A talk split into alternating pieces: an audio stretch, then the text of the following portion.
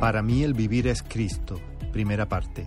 Mensaje de la palabra de Dios por el pastor Abraham Sanz en la Iglesia Evangélica Bautista de Córdoba, España, 17 de septiembre de 2023.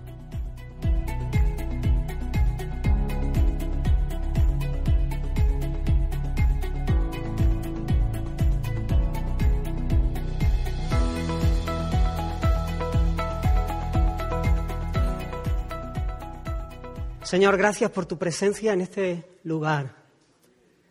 Gracias por tu amor que, que nos impresiona, Señor, que sobrepasa, Señor, lo que podemos llegar a, a entender.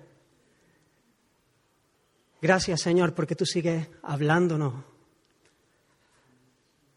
Gracias, Señor, porque tú te has acercado a nosotros, Señor, y queremos poner este tiempo delante de ti para que tú obres, Señor, que tú hagas lo que quieras hacer en medio de nosotros. Véncenos, Señor. Sigue tú edificando a tu pueblo. Sigue tú salvando, Señor.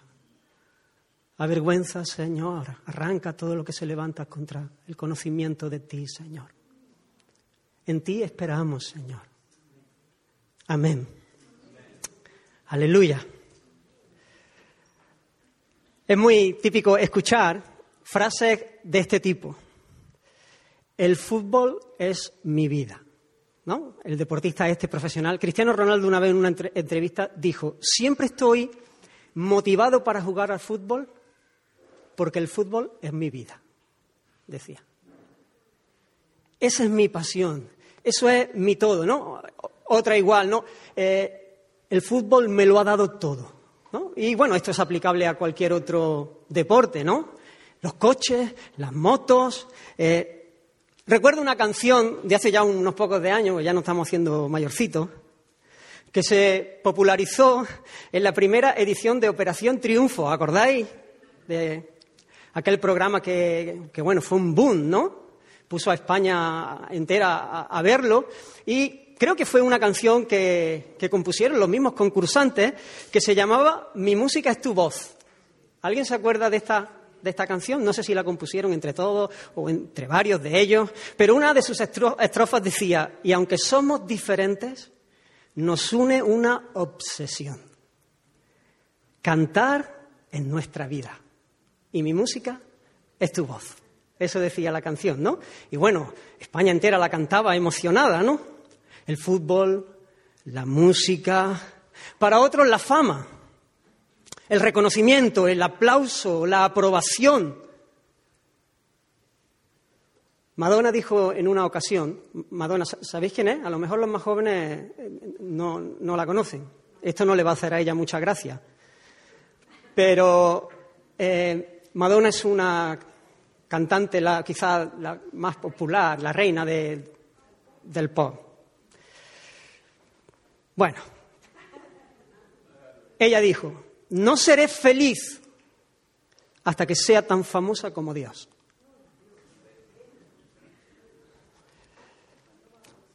Otros siguen, sin embargo, eh,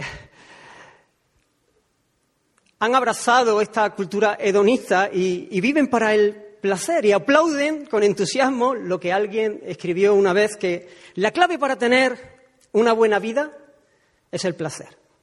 Punto, ahí. Así que todo su mundo, toda su vida, todo lo que persiguen son momentos que le aporten placer, bienestar. Vivimos en una cultura así. Esto impera en nuestra sociedad. Y así podríamos seguir citando cosas en las que el hombre fundamenta su vida, donde encuentra su identidad, su seguridad, su deleite, su alegría, Y cosas, por lo tanto, que si son removidas, que si se tambalean, que si caen, entonces se sienten perdidos, arruinados, vacíos, sin sentido, no saben ni quiénes son, ni dónde están, ni para qué viven. Y podríamos citar muchas más cosas, ¿no? La salud, los amigos, la familia, la ONG, el trabajo, la posición, la moda, el dinero, la religión, el ministerio, etcétera, etcétera. Y yo te quiero preguntar, ¿qué dirías tú que es tu vida?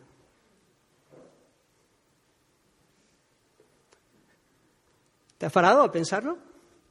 ¿Qué dirías tú que es tu vida?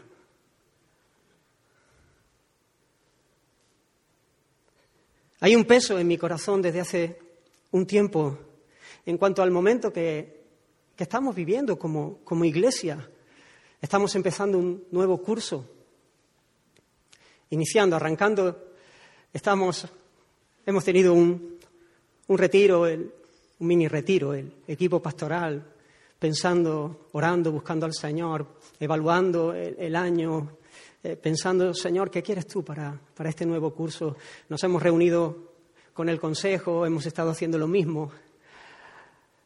Estamos para el domingo próximo eh, teniendo nuestra asamblea anual, proyectando, queriendo ir hacia adelante, pero hermanos, hay, hay un peso en mi corazón. ¿Cómo estamos como congregación. Y obviamente, como estamos congregación, es un reflejo de cómo estamos como individuos, cómo estamos como familias. La vida de la congregación, pues es una manifestación, es un reflejo de, la vida, de, de las familias, de los individuos que la componen. ¿Cómo estamos? Referente a nuestro amor por el Señor. ¿Cómo estamos en cuanto al celo por el honor del Señor, como escuchábamos la semana pasada? ¿Cómo estamos en cuanto a, la ilusión por servirle? Ilusión, alegría. ¿Cómo estamos en cuanto a nuestro deseo, hambre, sed por conocer algo más del Señor?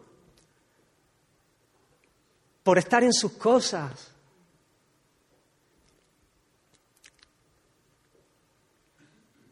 ¿Cómo estamos? ¿Nos paramos a pensar en esto? ¿Cómo está nuestro corazón? Porque a veces vamos tan rápido que no, no tenemos tiempo para, para detenernos. Y hermanos, estamos viviendo tiempos peligrosos y creo que en ocasiones estamos muy distraídos en este sentido. Estamos distraídos con las mismas cosas que entretienen a la gente que no tiene esperanza, a la gente que no conoce al Señor. Y saben lo que todavía es más preocupante, es que en muchas ocasiones ni siquiera somos conscientes de esta realidad. Estamos más o menos tranquilos, más o menos cómodos. No nos estamos dando cuenta de que hay un conformarse a, la manera de pensar del mundo, del mundo que es contrario al Señor, del mundo que vive como si Dios no existiera. Y hermanos, esto es muy peligroso. Esto es muy peligroso. Y, lo que quiero decir, hermanos, de verdad que no, lo, digo ni, ni lo estoy diciendo con ligereza, lo, hago con un peso de verdad en mi, en mi corazón, con dolor, pero, pero, también con mucha esperanza, con mucha esperanza. Porque sé que el Señor va, va a obrar. De, hecho, creo que, que Dios nos está hablando en este sentido, precisamente por eso, porque Él quiere obrar en nuestra vida, Él quiere levantarnos, Él quiere hacernos despertar a muchos que estamos viviendo un poco distraídos, seducidos por los brillos de este mundo. Quiere eh, despertarnos para que podamos gustar, vivir a la altura de nuestro llamado. Creo que el Señor quiere zarandear algunos de nuestros corazones para bendecirnos. Eso, hermanos, es abrazarnos eso es amarnos, eso es besarnos. Pero digo con, tristeza, con, preocupación, que a veces es, triste ver en medio del pueblo del Señor a padres hablando con sus hijos con más brillo por la emoción del partido de su, equipo, del golazo que ha marcado su jugador favorito, o del último fichaje que de la belleza de Cristo, que de la gloria del Señor. Madres que hablan con más entusiasmo de la última compra que han hecho, o de la última receta, o de la crema milagrosa, o yo qué sé, que de las virtudes de un carácter cristiano. Es triste, hermanos, ver a creyentes hablando con más pericia y placer de las características del, último teléfono que se han comprado o que desean comprar, que de las bendiciones que fluyen del Calvario. Ahí hacen aguas. Ahí ya no son tan hábiles. Ahí ya no tienen tanta pericia para esgrimir los argumentos.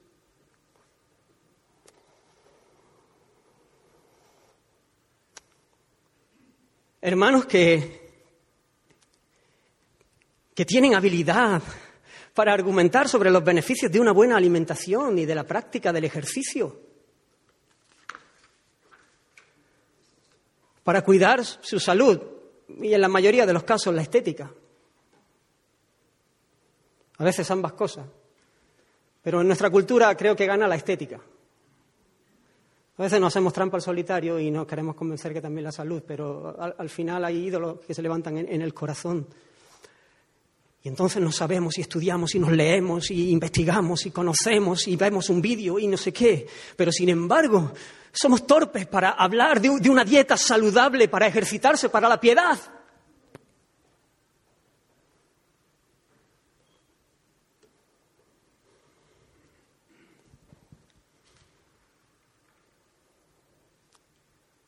¿Qué es nuestra vida? Hermanos, si soy consciente, y lo digo con mucha gratitud al Señor, y también lo digo con mucha alegría, de que estoy delante de, muchos que, que, me han bendecido enormemente y que me bendicen en mi vida constantemente, solo con veros vivir. Eh, hermano, nosotros somos una iglesia muy, muy bendecida por el Señor, muy agraciada por el Señor. El Señor nos ha visitado tantas veces, el Señor nos ha mostrado el amor. Hermanos, mm, eh, yo quiero traer esta palabra, pero no quiero que, que, pensemos que, es un, que es una mirada fatalista, que todo está mal. No, no, no, no, no, no, no, no, no estoy queriendo decir eso. Claro, hermanos, yo, muchos de vosotros yo veo vivir y me es sencillo ver al Señor. En vuestra integridad, en vuestra fidelidad, en vuestro servicio desinteresado, cuando nadie os ve. ¿Sabe ahora una de las personas que más veo en este último tiempo es a Nicolás? Porque como está aquí todas las mañanas, y me bendice verlo. Y cuando hablamos alguna vez, que nos paramos un ratillo, y a veces le veo el brillo en los ojos cuando estamos hablando de ciertos temas, a mí me bendice.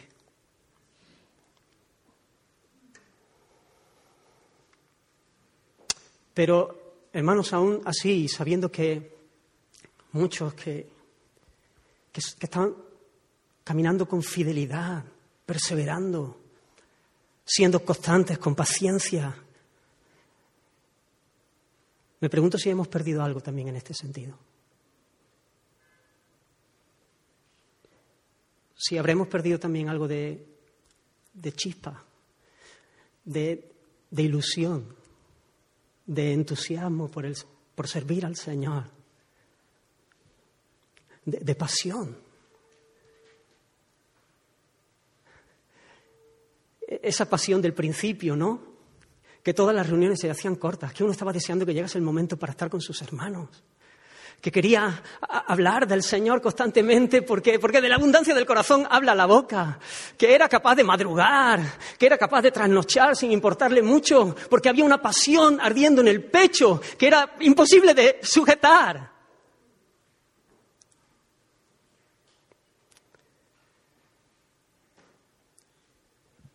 Me pregunto, Y te pregunto, ¿cómo estamos? Hermanos, yo soy el primero confrontado con esta, con esta palabra. ¿Cómo estamos?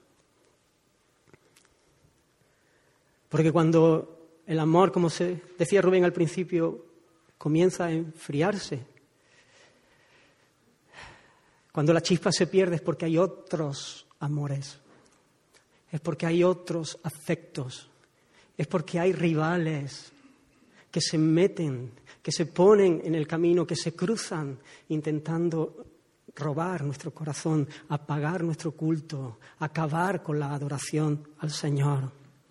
Y quiero que en esta mañana podamos considerar el texto donde el apóstol Pablo dice en qué consiste para él el vivir, en qué consiste para él la vida, y que el Señor una vez más nos atraiga a sí mismo, nos reprenda, nos afirme, nos anime o haga lo que tenga que hacer en cada uno de nosotros para que podamos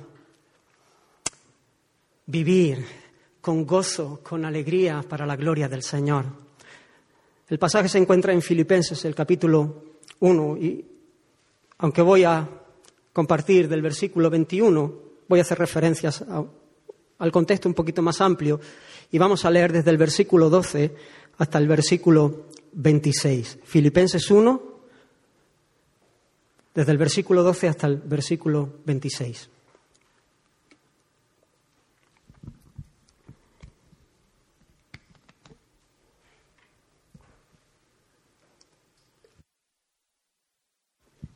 Y dice la palabra del Señor, quiero que sepáis, hermano, que las cosas que han sucedido han redundado más bien para el progreso del Evangelio, de tal manera que mis prisiones han hecho patentes en Cristo en todo el pretorio y a todos los demás. Y la mayoría de los hermanos, cobrando ánimo en el Señor con mis prisiones, se atreven mucho más a hablar la palabra sin temor. Algunos, a la verdad, predican a Cristo por envidia y contienda pero otros de buena voluntad. Los unos anuncian a Cristo por contención, no sinceramente, pensando añadir aflicción a mis prisiones, pero los otros por amor, sabiendo que estoy puesto para la defensa del Evangelio. ¿Qué pues? Que no obstante, de todas maneras, o por pretexto o por verdad, Cristo es anunciado y en esto me gozo y me gozaré aún, porque sé que por vuestra oración y la suministración del Espíritu de Jesucristo, esto resultará en mi liberación, conforme a mi anhelo y esperanza de que nada seré avergonzado. Antes bien, con toda confianza, como siempre, ahora también será magnificado Cristo en mi cuerpo, o por vida o por muerte. Porque para mí el vivir es Cristo y el morir es ganancia. Mas si el vivir en la carne resulta para mí en beneficio de la obra, no sé entonces qué escoger. Porque de ambas cosas estoy puesto en estrecho, teniendo deseo de partir y estar con Cristo, lo cual es muchísimo mejor. Pero quedar en la carne es más necesario por causa de vosotros. Y confiado en esto, sé que quedaré, que aún permaneceré con todos vosotros para vuestro provecho y gozo de la fe, para que abunde vuestra gloria de mí en Cristo Jesús por mi presencia otra vez entre vosotros. El apóstol está preso por causa de Cristo, pero el apóstol tiene un mensaje diferente al del mundo. Él está preso, pero está gozoso. Él está lleno de gozo. Él está celebrando. Hay una fiesta en su alma. Porque su vida no es la música. Allí no le han dejado entrar con el móvil para escuchar música y para cantar. No es, el fútbol. no es la fama. No es el aplauso. No es la aprobación de los demás. Su vida es Cristo. Y por eso hay gozo en su corazón. El vivir para Él es Cristo. Ahora, ¿cómo vemos nosotros en la vida de Pablo que esto es una realidad y que esto no son palabras? Porque todos no sabemos este versículo. Para mí el vivir es Cristo y el morir es ganancia. Y a lo mejor lo tenemos puesto en nuestro salón o en nuestra nevera o en un cuadrito o en no sé dónde. Para mí el vivir es Cristo y el morir es ganancia. Pero ¿de qué manera esto se hace evidente en nuestras vidas? ¿Cómo puedo yo saber que esto es más que un eslogan, que suena bien? Pues hermanos, para Pablo Cristo era su vida. Porque Cristo es su tesoro, su fuente de vida, su razón de vivir. en contraposición de los brillos de este mundo. Él no se ha enamorado de las cosas que el mundo ofrece. Él tiene un tesoro que es el tesoro de los tesoros. Su gloria es Cristo. Pablo había vivido perdido en su pecado, como todos, como todos nosotros. Uno más que fundamentaba su vida en lo que para él era valioso. Como fariseo destacado corría con celo y orgullo tras una salvación fundamentada en su propia justicia, en sus logros, en su piedad, en su servicio diligente. Esa era su gloria, esa era su vida, en eso se jactaba, en eso encontraba deleite, seguridad. Y en su ceguera culpable perseguía a la iglesia del Señor. Estaba persiguiendo a la iglesia del Señor pensando que estaba sirviendo a Dios. Pero cuando estaba en ese ministerio, el Dios, el Cristo, le salió al encuentro. Le salió al encuentro y esta es la razón por la que Pablo ahora puede decir que Cristo es su vida, porque el Señor tuvo misericordia de él y se le apareció y vino a su vida y se le presentó y se le reveló y le abrió los ojos para que pudiese ver su hermosura, su grandeza, su belleza, de manera que el corazón se le quedase impresionado, enganchado por el resto de sus días. El Salvador le cortó el paso cuando iba camino a Damasco Lo paró en seco. Y dice la escritura que él cayó del caballo en el que iba y entonces escuchó la voz en medio del resplandor que le decía, Saulo, Saulo, ¿por qué me persigues? Y él dijo, ¿quién eres, Señor? Y él le dijo, yo soy Jesús. Le reveló su nombre, yo soy Jesús a quien tú persigues. Dura cosa te es dar coces contra el aguijón. Y sigue diciendo la palabra que él, Pablo, temblando y temeroso, dijo, Señor, ¿Qué quiere que haga?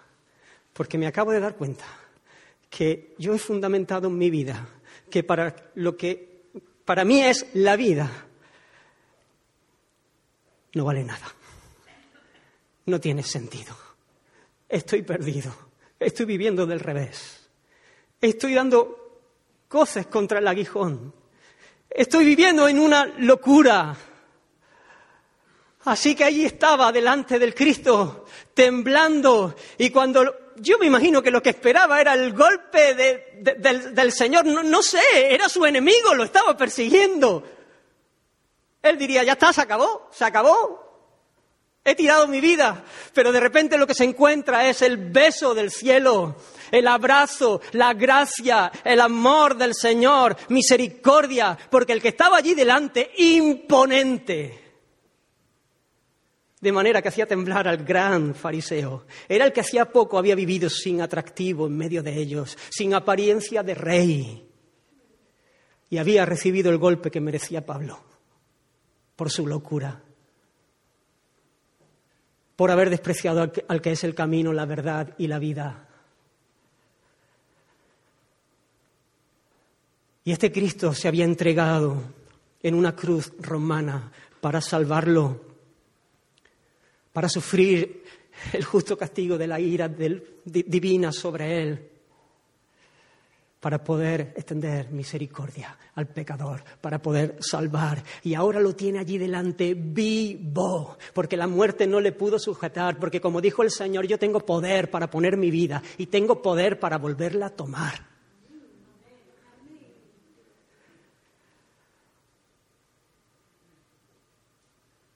Y él vino para reconciliar a Pablo consigo mismo, para llamarlo como un hijo suyo y le cambió la vida y le cambió el corazón. Así que allí está el apóstol ante la visión incomparable del Cristo resucitado, del Verbo eterno que expone a todos los ídolos falsos.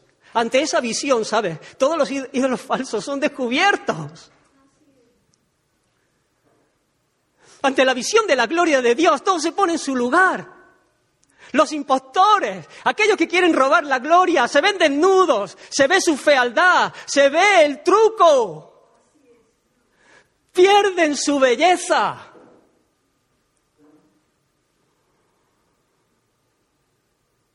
Ante la gloria suya, cada brillo y tesoro de este mundo se pone en el lugar que le corresponde.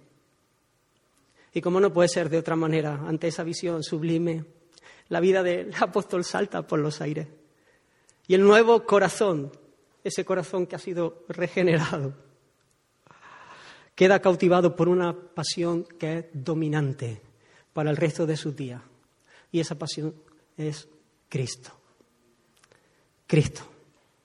Por eso un poco más adelante en esta misma carta él dice, pero cuántas cosas eran para mi ganancia, la he estimado como pérdida. ¿Por qué? Por amor, por amor a Cristo, por amor a alguien, no a algo. No por amor a algo, no por amor a lo que el Señor pueda darnos, por amor a alguien. Y ciertamente sigue diciendo, aún estimo todas las cosas como pérdida por la excelencia del conocimiento de Cristo Jesús, mi Señor, por amor del cual lo he perdido todo y lo tengo por basura, para ganar el dinero, la fama, no, no, no, para ganar a Cristo. Cristo, Cristo es su todo. Pablo se unió al canto de la enamorada del cantar de los cantares que decía, oh, si él me besara con besos de su boca. Oh, si él me besara con besos de su boca. Oh, si él me besara con besos de su boca. A más del olor de tus suaves ungüentos. Señor, tu nombre es como un ungüento derramado. Brota esa canción en nuestros corazones. Brota esa canción, Señor, a más de las cosas que tú nos das. A más de las cosas que tú puedes, con las que tú nos bendices, Señor. Tu nombre, tu nombre, tú, tú, tú mismo, tú, tú mismo eres como un ungüento derramado. Tú eres el mayor de los deleites. Tú eres mi mayor deseo. Mi pasión es estar contigo, caminar contigo, relacionarme contigo, vivir por ti, para ti. Hermanos, esta es una realidad que no es exclusivamente para los apóstoles o para alguna gente de la élite, algunos escogidos especiales. Esta debe ser la experiencia de cada creyente, de todo aquel que ha nacido de Dios. No hay nadie que tenga una fe verdadera que no haya visto a Cristo como su tesoro como el tesoro de los tesoros. Si tú no has visto a Cristo, escucha, si tú no has visto nunca a Cristo como el tesoro de los tesoros, no has nacido de Él.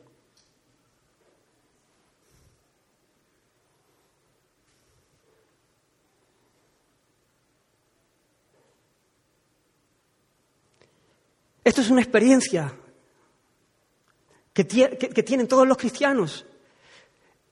El cristiano no puede imaginar su vida sin Cristo. No, tendría sentido, sería un caos, sería un colapso, no sabría, no, sabría qué hacer.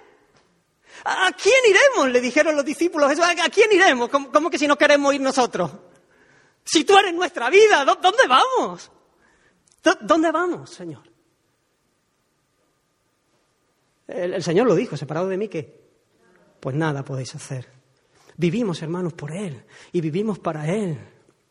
Para el cristiano, el Señor es su vida, es su justicia, es su fuerza, es su gozo, es su refugio, es su pastor, es su esperanza, es su gloria, es su todo.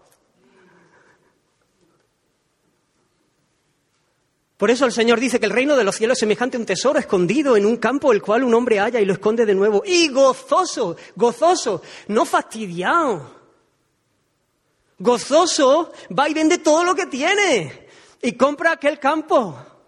No está loco este hombre. Este hombre está loco a los ojos de los que no han visto el tesoro que está escondido, pero este hombre es el más cuerdo sobre la tierra, porque ha visto que en ese terreno hay un tesoro que es incomparable. Y entonces lo que vende, lo que, lo, que se quita de en medio, lo hace gozoso, porque sabe que está dejándolo para comprar algo que es infinitamente superior. Por eso, hermanos, cuando el Señor viene a nuestra vida, nos cambia, nos transforma. Y nosotros tenemos que morir a cosas, claro que tenemos que decir que no a muchas cosas, claro que sí, pero la decimos con gozo porque el cristianismo es un no a algunas cosas, pero es un sí inmenso al tesoro de los tesoros, a la gloria, al Cristo de Dios. Eh, si, si nunca has tenido esta experiencia, te llamo a mirarle esta mañana y a correr a Él en arrepentimiento Escucha, de tal manera amó el Señor, de tal manera amó Dios al mundo, de tal manera amó Dios al mundo que dio a su Hijo unigénito para salvar a los pecadores, para salvar a aquellos que se habían revelado, para salvar a aquellos que pasaban olímpicamente de Él.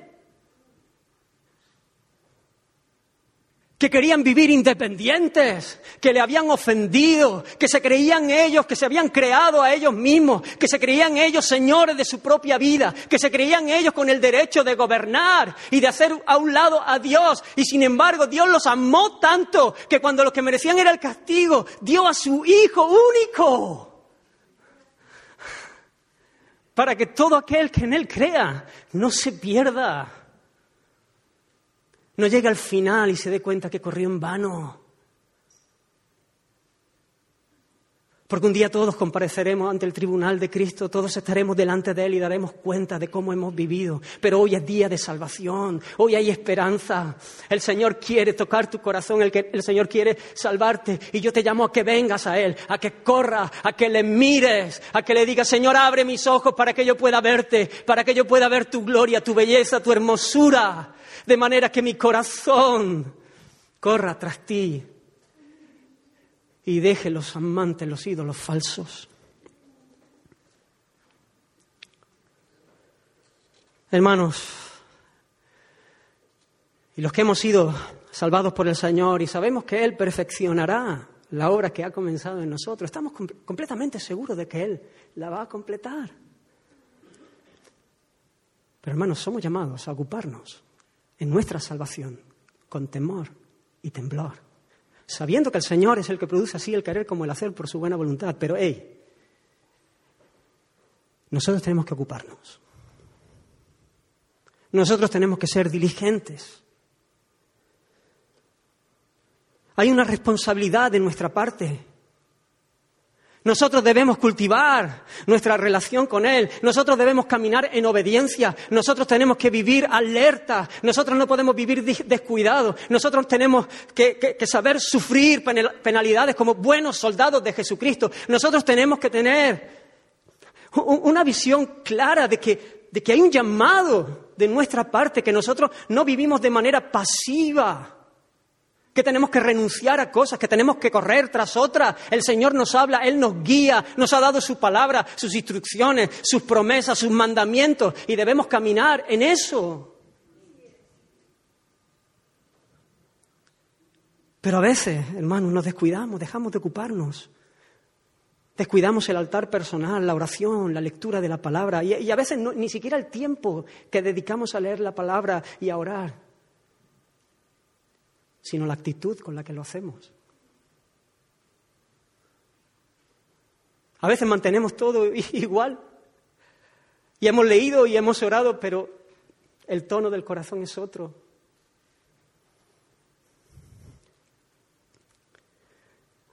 Ya no hay la misma ilusión, ya ni siquiera hay la misma expectativa. Oramos y no esperamos nada. A veces oramos como una, rutina, sin mucha expectativa, sin, sin, esperar, hasta cuando el Señor nos responde, nos sorprende. Y entonces cuando esto comienza a pasar y descuidamos estas cosas, nuestro corazón es seducido.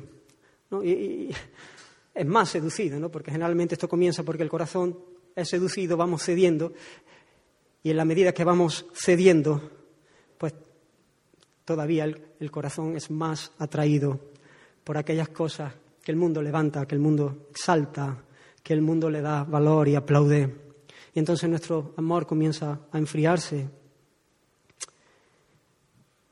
Y empezamos a ser como hizo, como hizo Lot, que comenzó a arrimar sus tiendas hacia la perversa ciudad de Sodoma, a diferencia de Abraham.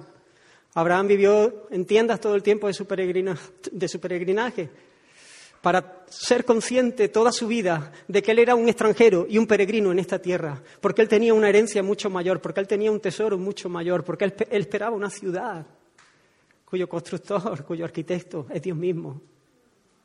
Pero Lot dice que fue acercando sus tiendas hasta Sodoma y terminó viviendo allí. terminó haciéndose una casa allí. Y muchas veces eso es lo que nos pasa a nosotros, que comenzamos, vamos viviendo como extranjeros y peregrinos, pero al final nos dejamos seducir, comenzamos a entrar, a, asumir, a conformarnos al mundo y terminamos haciendo nuestro hogar en Sodoma. ¡Uf, qué tragedia! ¡Qué tragedia! Y Lot pagó las consecuencias de eso pagó las consecuencias. Sus yernos murieron allí. Porque no le creyeron, porque dijeron, este se le ha ido la cabeza, venga, venga, déjate de pego. Bueno, eran. ¿No? No creyeron, no tuvieron en cuenta a Dios, no tenían un corazón piadoso. Su mujer quedó a mitad de camino, convertida en una estatua de sal, porque porque miró atrás, porque allí se estaba dejando su vida. Su corazón estaba en Sodoma. Y cuando Dios juzgó la ciudad de Sodoma y la destruyó, ella miró hacia atrás. Y ellos salieron, Lot y sus dos hijas, pura misericordia.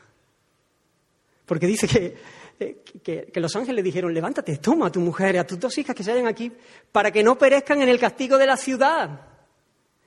Y dice que Lot se detuvo. Que Lot se detuvo.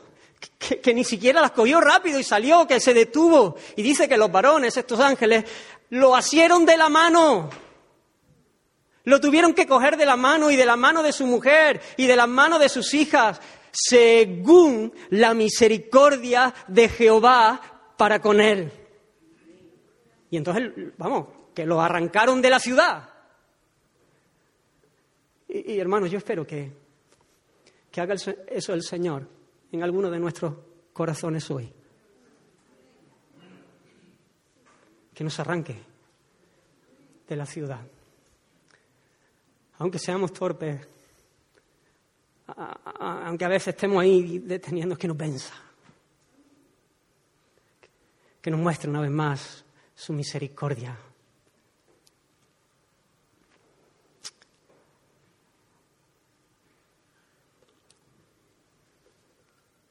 Necesitamos clamar al Señor, hermano.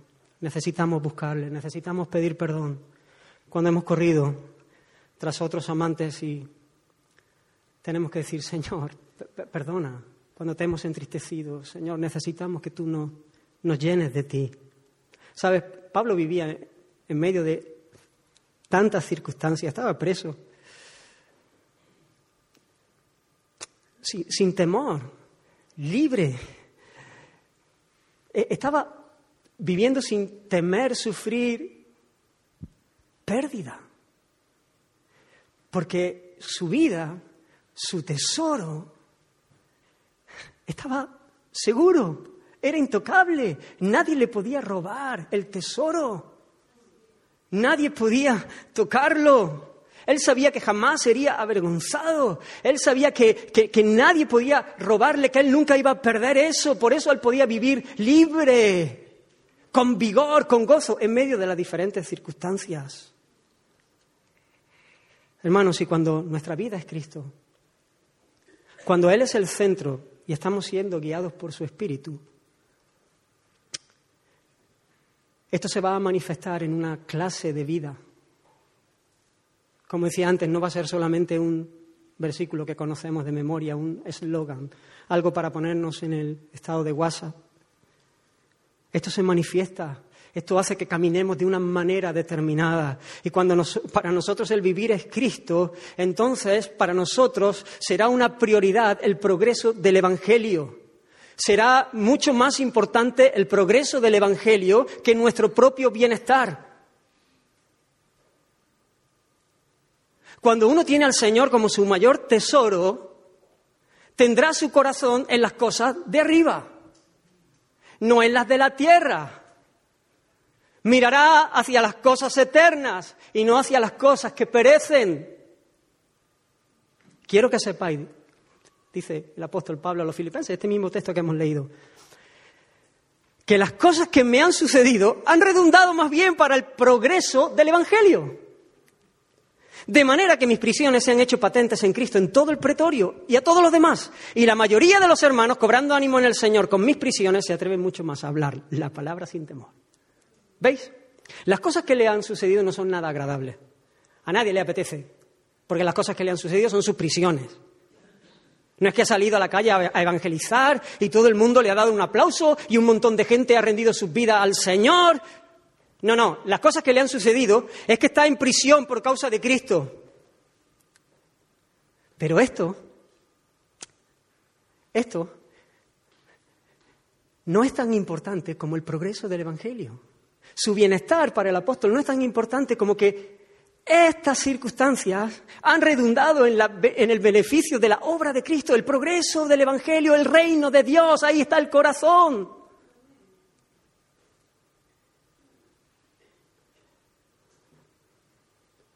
Ahí está su corazón. Él busca el reino de Dios y su justicia y las demás cosas. Tranquilo.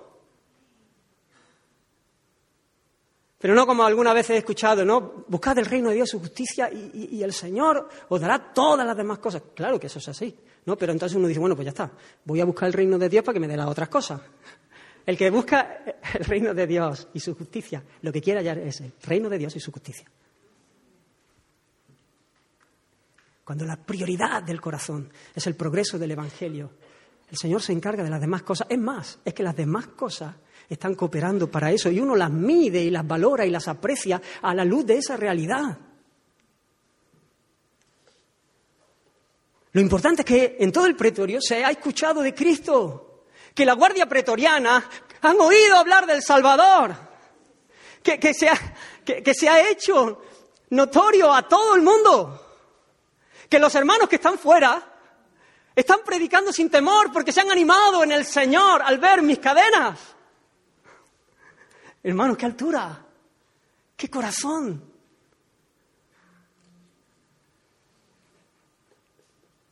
La pregunta que se hacía el apóstol en medio de cada circunstancia que, atravesaba no era ¿qué va a pasar conmigo? La pregunta que él se hacía es ¿de qué manera se afectará a la causa del Evangelio? Eh, me pregunto, te pregunto, hermano, ¿tú miras las cosas de esta manera? Si yo hago esto, ¿de qué manera afectará a la causa del Evangelio? Si dejo, si dejo de hacer esto, ¿de qué manera lo afectará?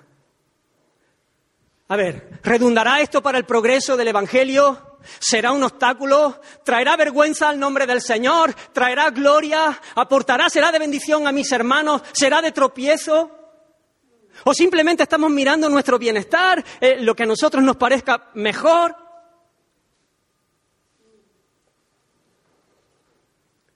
Hermanos, ¿tiene nuestro corazón ese tono? Porque me temo que el Señor tiene que afinarnos. Que necesitamos que el Señor nos visite en, este, en esta hora. Que el Señor no, salga al encuentro, que el Señor abra nuestros ojos, que el Señor toque nuestros corazones, que el Señor nos llene de su espíritu para poder vivir en esta hora, en esta hora, en nuestra ciudad, en medio de su pueblo, con este tono en el corazón. Pablo estaba dispuesto a sufrir por el Señor. Él no regateaba. Él no escatimaba esfuerzo.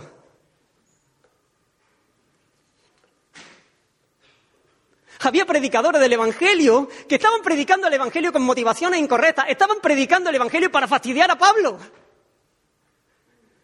¿Se puede ser más burro? ¿Se puede ser más retorcido? Pero fíjate cómo lo mira Pablo.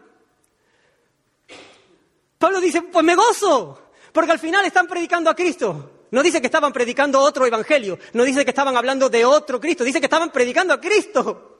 Pero la motivación no era correcta, había envidia, querían contienda, querían eh, afligir, añadir aflicciones al apóstol. Había rivalidad, había competencia, quizá querían llamar la atención sobre ellos mismos cuando estaban predicando a Cristo. Pero Pablo dice, me da igual como quede yo, no importa que esto añada aflicción a mí. A mí lo que me importa es que Cristo es anunciado. que Cristo es visto, que esto contribuye para el progreso del Evangelio. Y yo te pregunto, hermano, ¿qué estás haciendo tú? ¿Qué haces tú para el progreso del Evangelio? ¿Es, ¿Es, esa la prioridad de tu alma?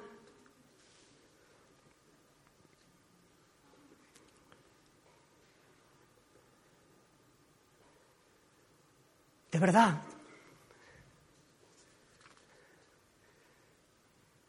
Piensa con honestidad. Mira el corazón. ¿Sabe? Hay algunas. Hay algunas cosas que quiero decir que, que son poco, poco importantes o pequeñas, detalles pequeñas, pero creo que muestran un poco el, el tono, el tono del corazón. Si somos de aquellos que, que cuando se empina un poco el camino nos escaqueamos.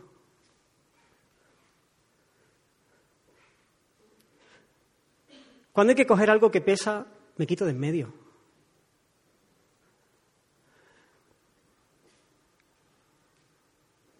Si cuando se hace una llamada para alguna cosa especial, nunca aparezco. Si hay que limpiar, nunca, jamás.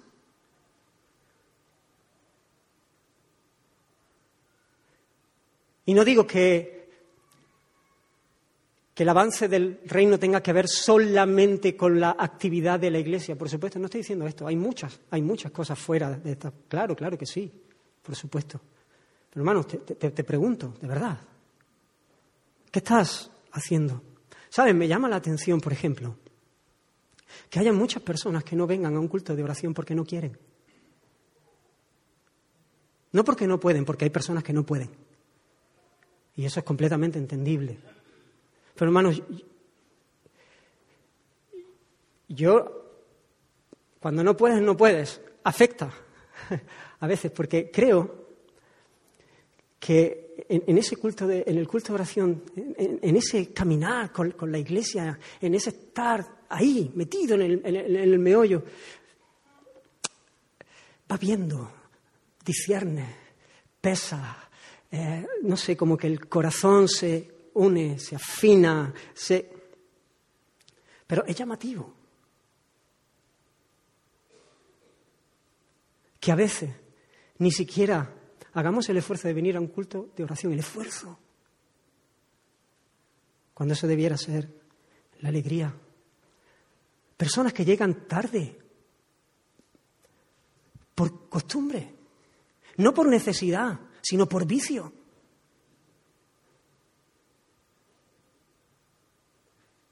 Hermanos, eso es una ofensa al Señor. Punto. Es una falta de, reverencia. Porque uno puede llegar tarde en un momento por una situación, por supuesto, pero llegar por costumbre porque, porque voy tranquilo, porque no le doy prioridad. Nadie llega tarde a lo que le gusta. Nadie llega tarde cuando sale su avión, dos horas antes allí, si es un vuelo internacional, y está como un palo, porque le importa Pero nosotros muchas veces llegamos tarde porque, porque nos descuidamos, porque no le damos importancia, porque no lo apreciamos. Y eso, hermanos, eso habla de, de donde está nuestro corazón. Porque cuando uno está entusiasmado, ilusionado, cuando uno viene con gozo, cuando uno sabe a quién sirve, cuando uno tiene pasión por el Señor y por su gente, uno quiere estar aquí y quiere llegar temprano y preparar su corazón y no venir distraído. ¿Ofrendas?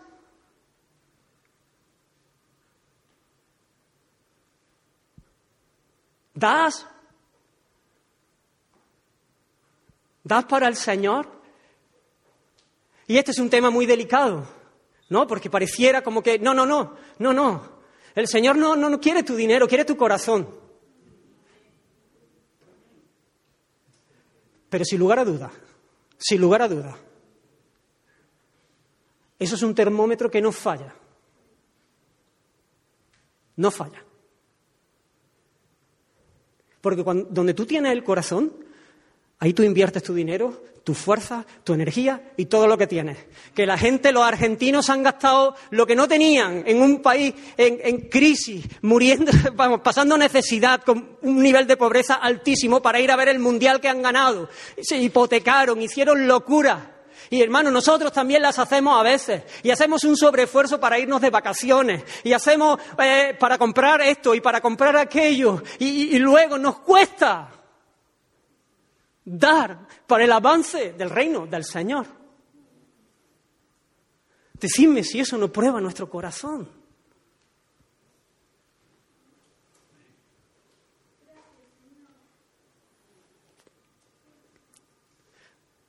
Mirad, os voy a confesar algo. Este año, cuando tuvimos el retiro de iglesia, sentí una profunda tristeza. Y quiero abrir mi corazón aquí, delante de vosotros. Y de verdad que no, no, no lo quiero decir como, como una riña o como, o como para expresar mi malestar, pero, pero sí para que podamos despertar, para que podamos por lo menos considerarlo. De verdad que lo digo con, mucho cariño.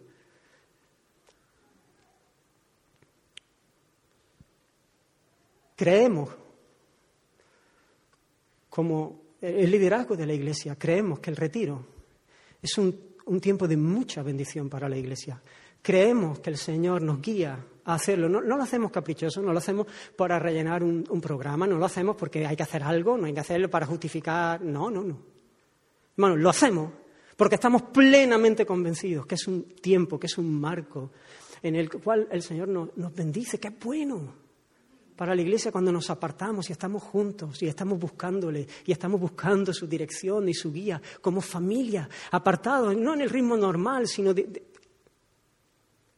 Lo anunciamos, lo volvimos a anunciar. Dijimos que aquellos que no tuviesen la posibilidad de ir por temas económicos, que no lo dijesen sin tener ningún problema, que queríamos que, que todo el mundo pudiese estar. Somos 173 miembros actualmente. 99 no vinieron.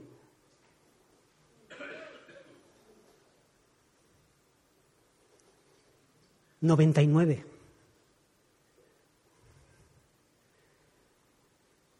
y yo me preguntaba por qué. Y sé, y vuelvo a decir igual que antes, que, que algunos no vinieron por razones de peso, pero estoy completamente convencido que otras razones no eran de peso. Quizás eran incomodidades, Quizá eran cosas que les costaba, pero que eran, eran cosas menores. Si tú pones la balanza y tú pones la bendición y tú no piensas solamente en ti, sino que también piensas en el Señor y piensas en lo que Él quiere hacer en ti en ese tiempo y piensa en mí, porque a mí, hermano, no me importa que nadie ronque en mi habitación. Os lo prometo, a mí no me importa estar dos días sin dormir si tú vienes. Porque no hay color. Porque no hay color. ¿Qué importa si no duermo bien dos noches? Pero tú estás. ¿Qué importa? ¿Cómo nos podemos quedar sin ir a un retiro por algo así?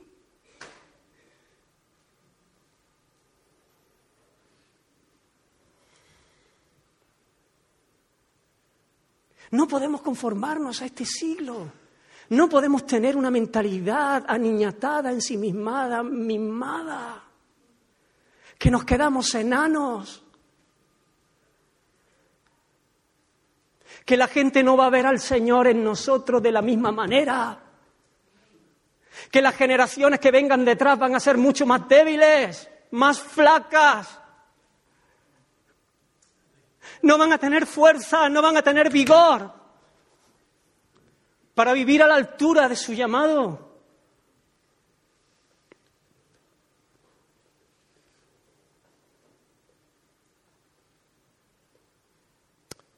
Se nos llena la boca diciendo que el Señor merece todo. Es que el Señor merece todo, el Señor merece todo, el Señor merece todo. ¿y qué estamos haciendo?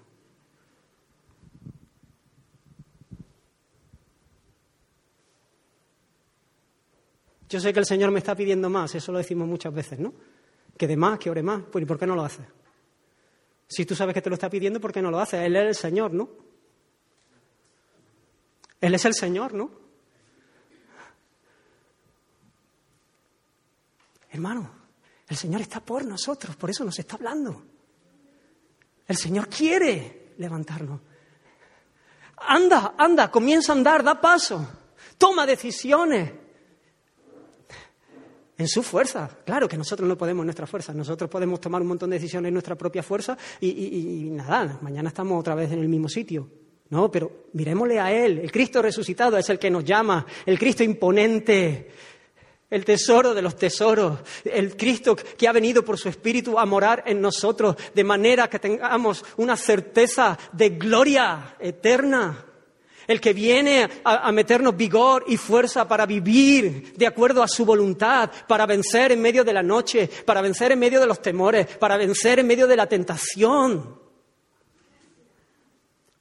para hacer morir lo terrenal en nosotros, para hacer morir aquellas cosas que se levantan en contra de lo que el Señor quiere hacer en nosotros. Él se ha dado a sí mismo para capacitarnos para vivir de esa manera.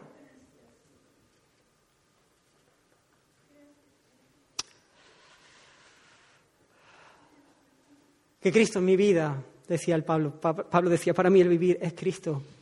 Y esto evidenciaba que Cristo era su tesoro. Y esto se muestra en que su prioridad no es su propia comodidad, sino el progreso del Evangelio. Y se manifiesta. Estoy un poquito perdido con el tiempo, Rafa. ¿Tú me puedes decir cuánto llevo? 57 minutos.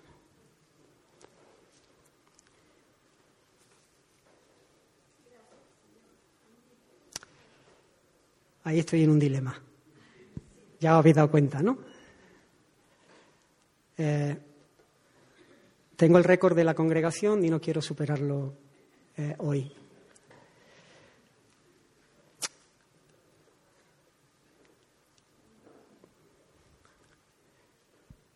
Ay.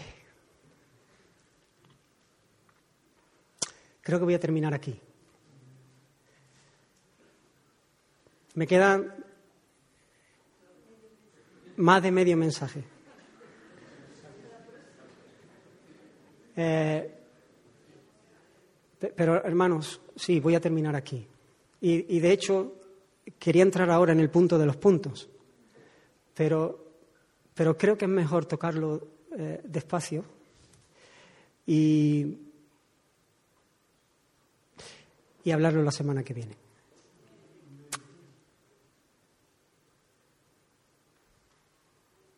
Ahora, estoy ahí soy lento para pensar, ¿sabes? Sí quiero que podamos eh, responder a esto que estamos eh, escuchando. Que, que podamos pensar cuál, cuál es nuestra vida, qué es para ti el vivir, qué es lo que te da vidilla, qué es lo que te alegra, qué es lo que a ti te hace reír, qué es lo que te hace llorar. Siempre decimos, ¿no? Analiza tu, alegría y analiza tus enojos. Que ahí te va a dar cuenta dónde, dónde está tu, tu corazón. Pero como decía, el Señor está, está por nosotros. Y si tú te descubres que el Señor no es el tesoro de tu vida, que tú vives para tus amigos, y si tus amigos te dan de lado un poco, se te cae el mundo. No sabes qué hacer. No, sabes dar un paso, no sabes, no, sabes si tienes que tirar a la derecha o a la izquierda, o es que no sabes qué hacer. Tienes el corazón puesto en un lugar que son arenas movedizas. Y si lo tienes en la salud, ¿qué te voy a decir? Hoy la tienes y mañana quizás, bueno, mañana seguro que no. Y si la tienes en el dinero, allí estaban los faraones haciéndose sus pirámides y entrando con todas sus posesiones. Qué estupidez. Desnudos salimos del vientre y desnudos vamos a volver.